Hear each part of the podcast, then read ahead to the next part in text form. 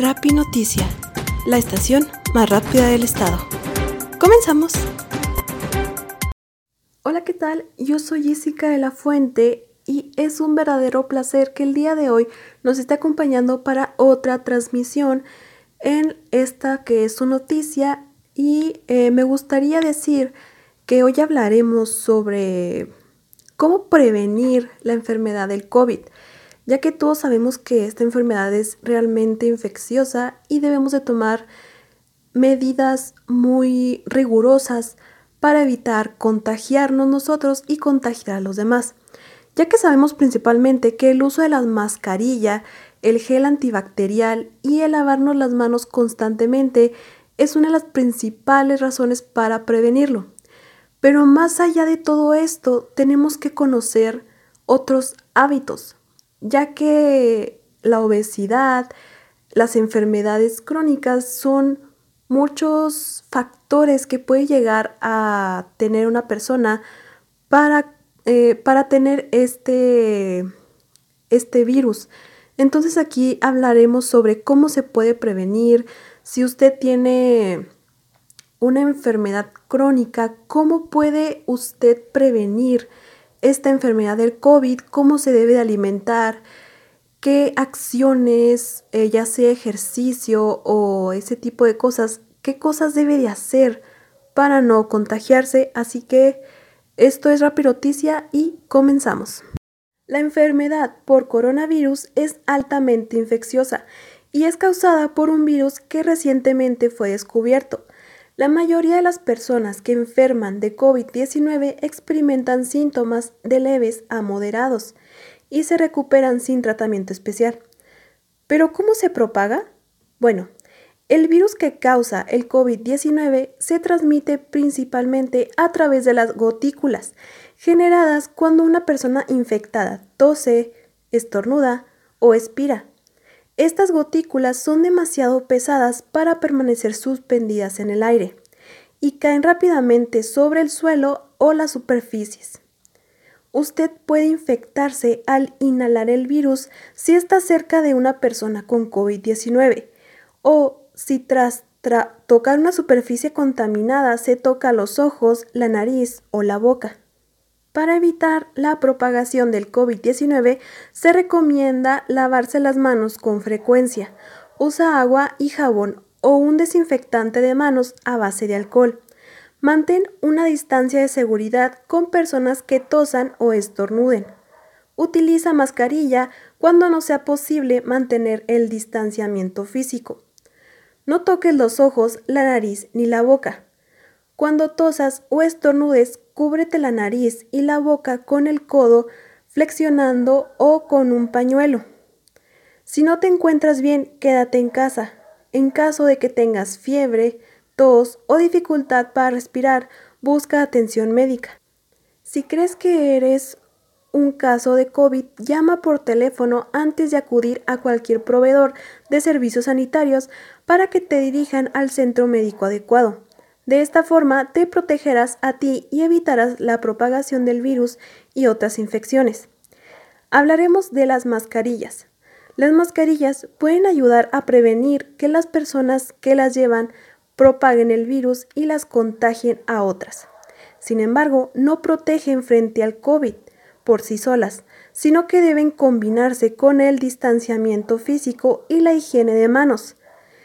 Esto pasa también que es importante lavar nuestras mascarillas si son de tela. De esta forma, eh, obviamente no se van a usar tanto, em, tienen su tiempo, claro, este, también va a llegar un tiempo en el que ya no se pueden seguir lavando, sino que se va a tener que tirar y comprar otras. Si el COVID se propaga en su comunidad, manténgase seguro mediante la adopción de algunas sencillas medidas de precaución. Por ejemplo, mantener el distanciamiento físico, llevar mascarilla, ventilar bien las habitaciones, evitar las aglomeraciones, lavarse las manos y al toser, cubrirse la boca y la nariz con el codo flexionado o con el pañuelo, como ya lo habíamos dicho anteriormente, y también consultar las recomendaciones locales del lugar en el que vive o trabaja. ¿Qué se puede hacer para mantener a, ti y a los demás a salvo del COVID-19? Bueno, se debe de guardar al menos un metro de distancia entre usted y otras personas. Esto es para fin de reducir su riesgo de infección con otros al toser, estornudar o cuando hablan. Mantenga una distancia aún mayor entre usted y otras personas en un espacio en, si están en interiores. Cuanto mejor sea la distancia, es mejor para los demás. Convierte el uso de las mascarillas en parte normal de su interacción con otras personas. Si llegamos a salir, ya sea para algo de trabajo que es urgente o no sé, una salida que no es recomendable salir en estos momentos con amigos o así. Y de todas maneras se debe de interactuar con las mascarillas y no retirarlas aunque se esté hablando con un conocido. Ah, se debe de utilizar mayormente eh, las mascarillas de tela, a menos que pertenezca usted a un grupo de riesgo determinado. Esto es especialmente importante cuando no pueda mantener la distancia física, en particular en entornos de aglomeraciones y en interiores poco ventilados. Utilice mascarilla médica o quirúrgica si usted es mayor de 60 años. Tiene enfermedades preexistentes. ¿Qué significa esto? que tiene ya sea diabetes, enfermedad pulmonar obstructiva, que es el EPOC, cáncer y algo así podría ser ejemplares de esta enfermedad. Eh, otra recomendación muy importante es evitar eh, asistir a espacios cerrados, congestionados o que eh, nos entrañen con contacto cercano, ¿no? Que estemos que es un espacio muy cerrado y tengamos que estar muy cerca de la otra persona, ya que se han notificado brotes en restaurantes, clases de gimnasia, clubs nocturnos, oficinas y lugares de culto en los que se han reunido personas, con frecuencia en lugares interiores abarrotados en los que se suelen hablar en voz alta, gritar, resoplar o cantar.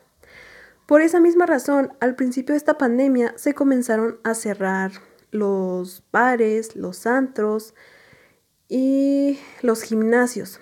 También por eso muchas personas comenzaban a hacer pues manifestaciones por más que por los gimnasios, más bien, los cuales son lugares que no deben de estar eh, abiertos en estos momentos, debido a que sí son lugares donde se transpira mucho, donde agitas demasiado y más que nada los aparatos que usas.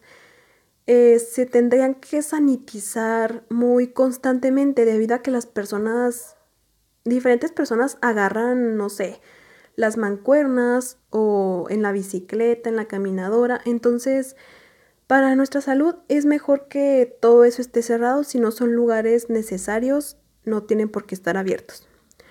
Los riesgos de contagio con el coronavirus son más altos en espacios abarrotados e insuficientemente ventilados, en los que las personas infectadas pasan mucho tiempo juntas y muy cerca unas de las otras. Al parecer, en esos entornos el virus se propaga con mayor facilidad por medio de las gotículas respiratorias o solas. Por lo que aún es más importante adoptar estas precauciones. Reunirse al aire libre.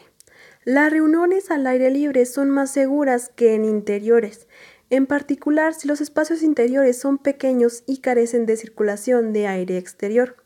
Como ya lo habíamos dicho anteriormente, si se necesitase juntar con alguien, es mejor hacerlo al aire libre debido a que no es un espacio que pueda contener el virus, em, ya que es libre, ¿no? Si usted se encuentra en un lugar que esté cerrado, ya sea en su oficina, en su lugar de trabajo, es recomendable eh, abrir una ventana, ya que ésta aumenta el caudal de ventilación natural en los lugares cerrados. Otra de las cosas importantes es saber qué se debe de hacer si se siente mal. Conocer todos los síntomas del COVID-19. Los síntomas más comunes del COVID son fiebre, seca y cansancio. Otros síntomas menos frecuentes que pueden afectar a algunos pacientes son pérdida del gusto o el olfato, dolor, dolor de cabeza, eh, congestión nasal, ojos enrojecidos, diarrea o erupción cutánea. Permanecer en casa eh, o en aislamiento aún cuando tenga síntomas leves tales como tos y todo eso, este puede ayudar a que se recupere si es que usted no tiene como lo dijimos anteriormente, las enfermedades que son crónicas. O si usted es pues una persona joven que no pasa de los 60 años. Eh, también debe de llamar y solicitar orientación a su dispensador o servicio telefónico de atención de salud. Pida que alguien le lleve lo que necesite. Si tiene que salir de su casa o necesita que alguien esté con usted, póngase una mascarilla médica para que no infecte a otras personas. Se dijo principalmente que las personas que no pasaban de los 60 años eh, no eran como tan ¿cómo se puede decir? O sea, sí se pueden infectar, pero los jóvenes eh, pueden pasar 14 días aislados en sus casas y después de los 14 días eh, estarse checando si, si se fue el COVID, debido a que las personas mayores son más propensas a que les den. Entonces, eh, comenzaron con esto de que a los jóvenes los dejaban en su casa por en aislamiento por 14 días. Pasando esos 14 días, ellos se hacían el chequeo para ver si aún estaban mal o si el virus ya había pasado, ya que las células de los jóvenes son nacen más rápido que la de las personas mayores. También es importante mantenernos actualizados con la información más reciente de fuentes confiables, debido a que como sabemos eh, por internet ya que hoy día no la pasamos en las redes, ¿no? Eh, entonces es importante no caer en las fake news, que como sabemos son las noticias falsas que están en las redes sociales y que muchas personas comparten creyendo que son verídicas, ellos sin siquiera... Pues a veces que uno ni siquiera se mete a la nota para leer si es verdad o no. Entonces con esto simplemente se gana el pánico social de que las personas se confunden, si de por sí ahorita pues realmente nos encontramos en una incertidumbre grandísima porque pues no sabemos nada de esta enfermedad. Entonces, el que estemos confundidos y otra persona con noticias falsas nos confunda más, pues es peor. Entonces, pues si las autoridades locales y nacionales eh, deben de deben de informar. Y también es importante que nosotros veamos las noticias en la televisión o de una fuente confiable en Internet, en las digitales, para estar más informados.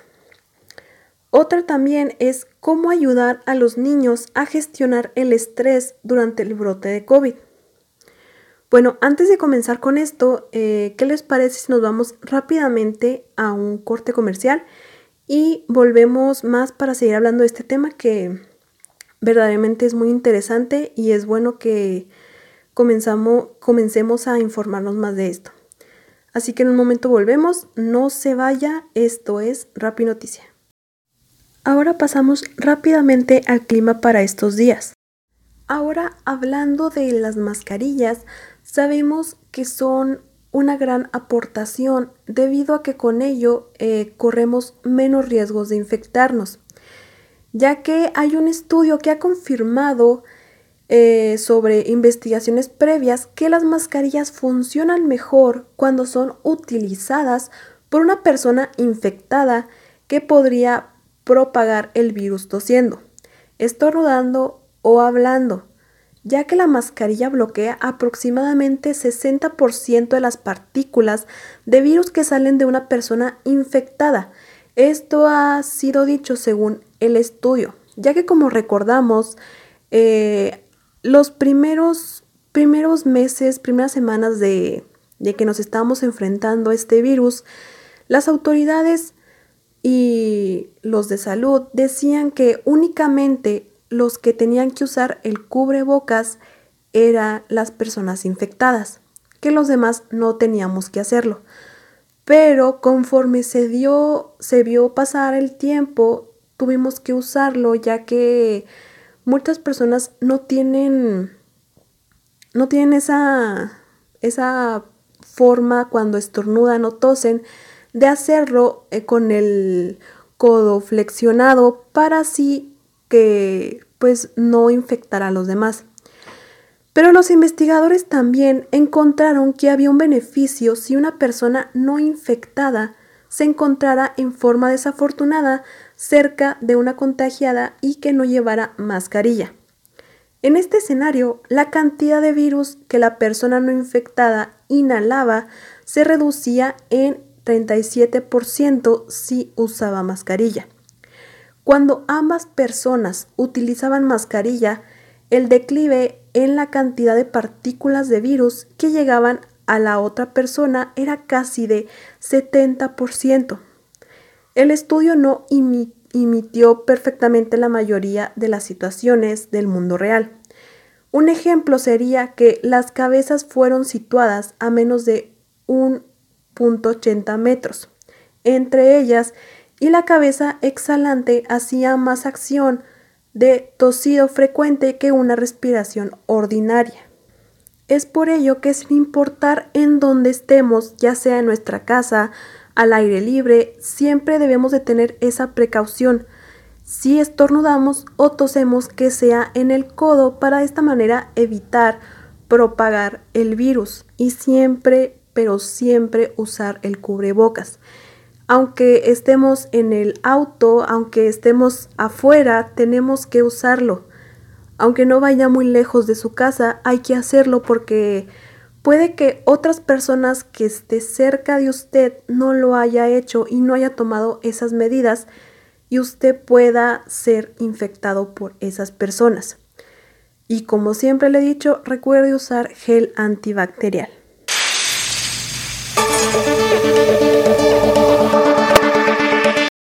Ya estamos de vuelta y gracias por continuar aquí en la transmisión de las noticias. Eh, como habíamos dicho anteriormente, este, vamos a hablar de cómo ayudar a los niños eh, en este tiempo de estrés por el COVID-19.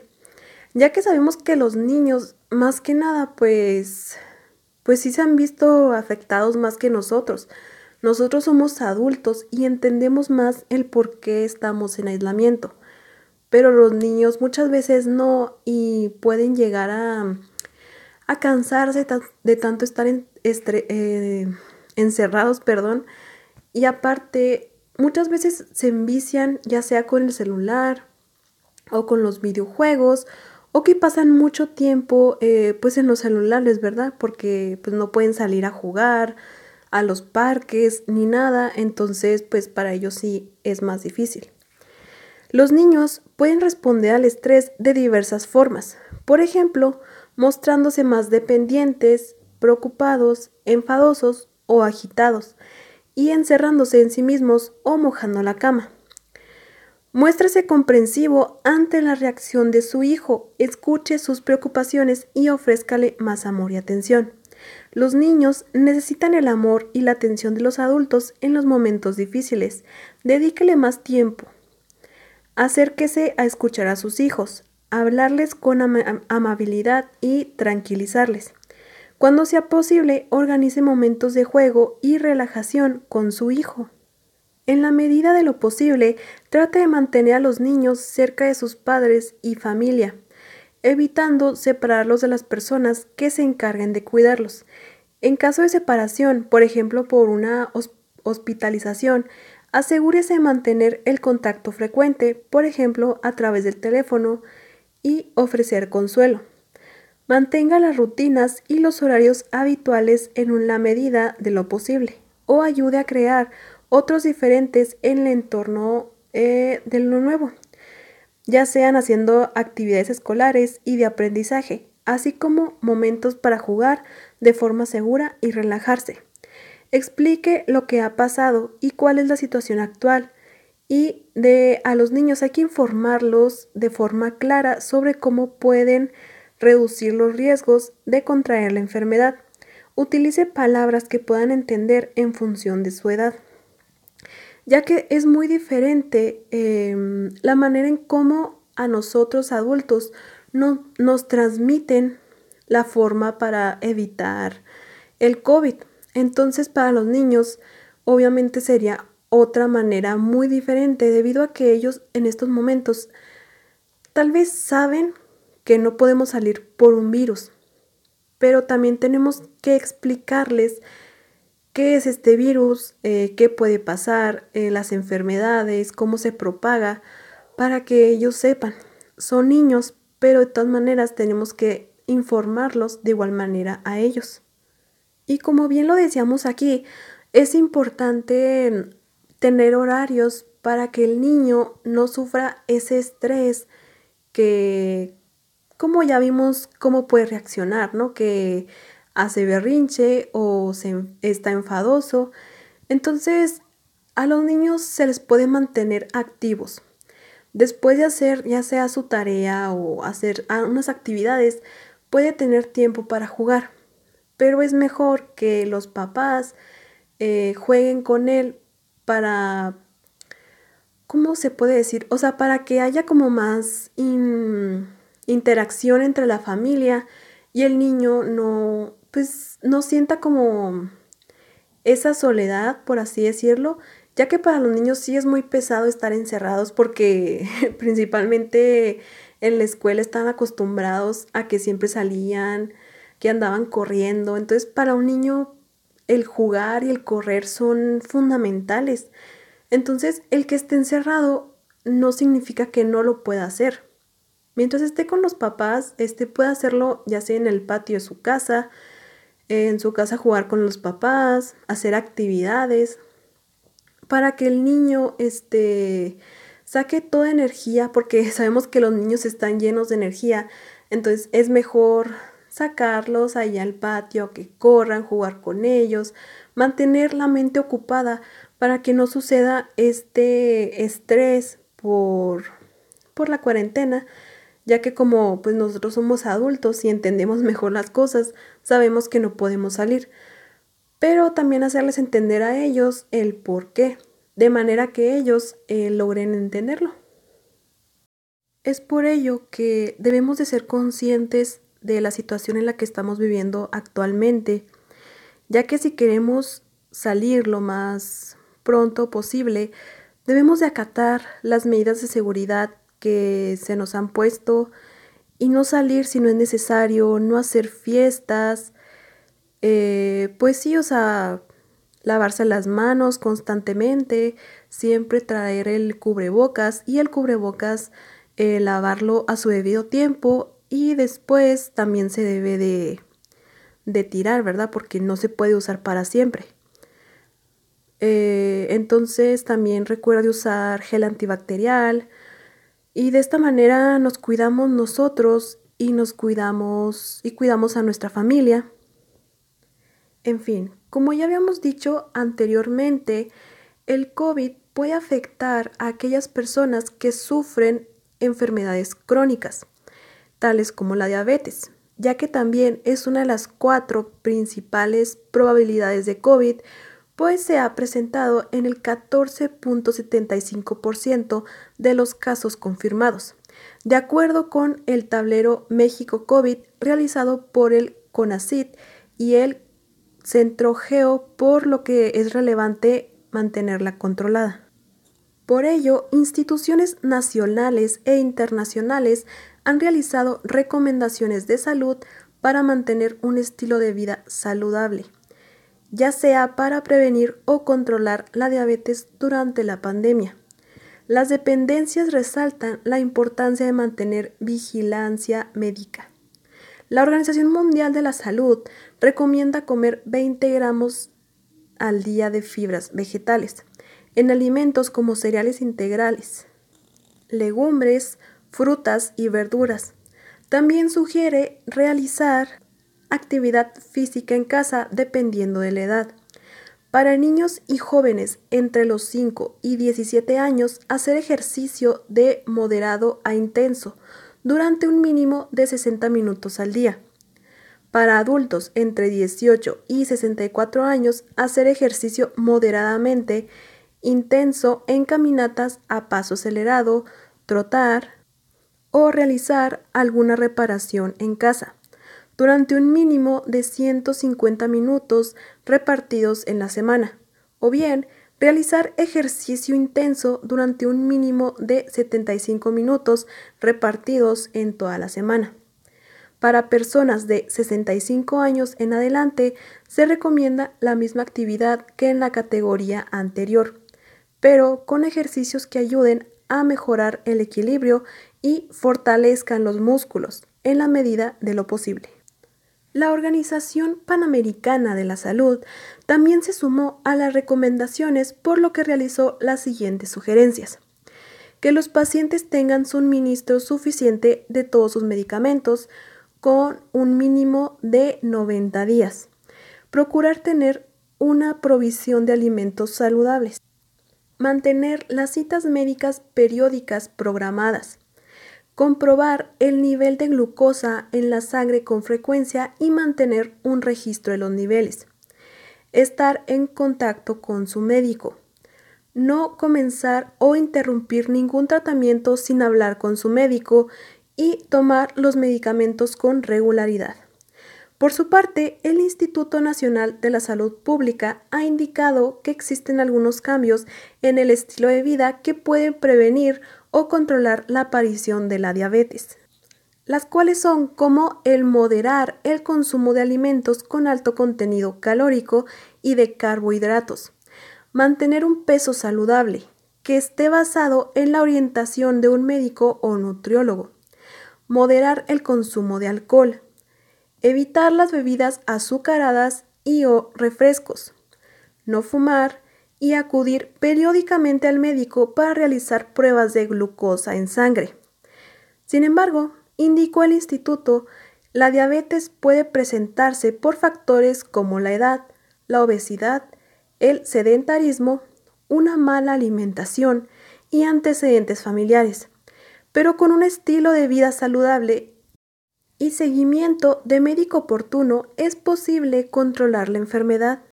Por otra parte, sabemos que muchas personas salen todos los días a trabajar y muchos de ellos no cuentan con algún vehículo como un automóvil. Debido a que deben de tomar el autobús, tienen mucho riesgo de contagio, ya que no se sabe cuánta higiene eh, las personas tienen.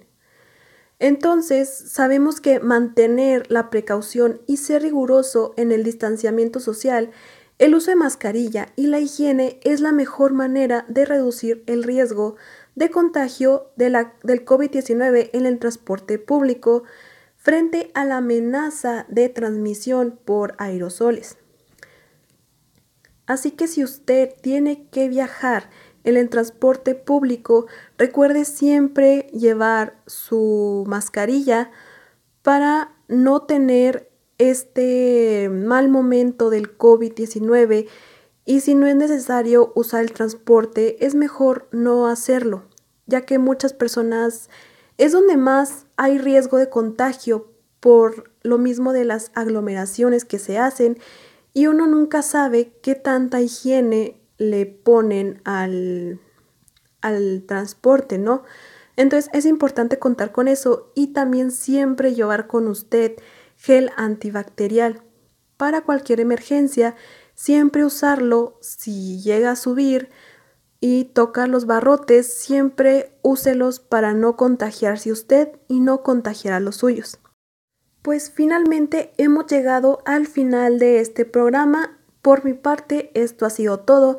Espero que haya sido de interés este tema del que hemos hablado el día de hoy, ya que es muy importante que las personas conozcamos cómo podemos prevenir esta enfermedad.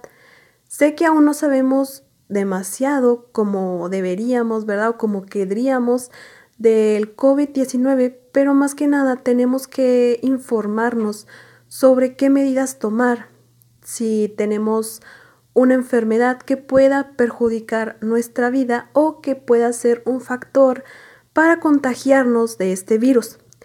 Así que de igual manera, si usted eh, tiene la oportunidad, por favor busque en internet, en fuentes confiables, fuentes verídicas, todas aquellas medidas de prevención que usted, su familia, sus amigos o seres cercanos pueden tomar para este así prevenirse y tener una vida más saludable. Recuerde que esto es temporal, Pronto volveremos a nuestra vida de antes. Puede que sea un poco difícil, pero eh, sé que juntos podremos. Así que muchas gracias por estar el día de hoy aquí con nosotros. Y pues finalmente espero que tengan un maravilloso día. Esto es Rapid Noticia y nos vemos eh, mañana para más información. Hasta luego. Rapid Noticia, la estación más rápida del estado.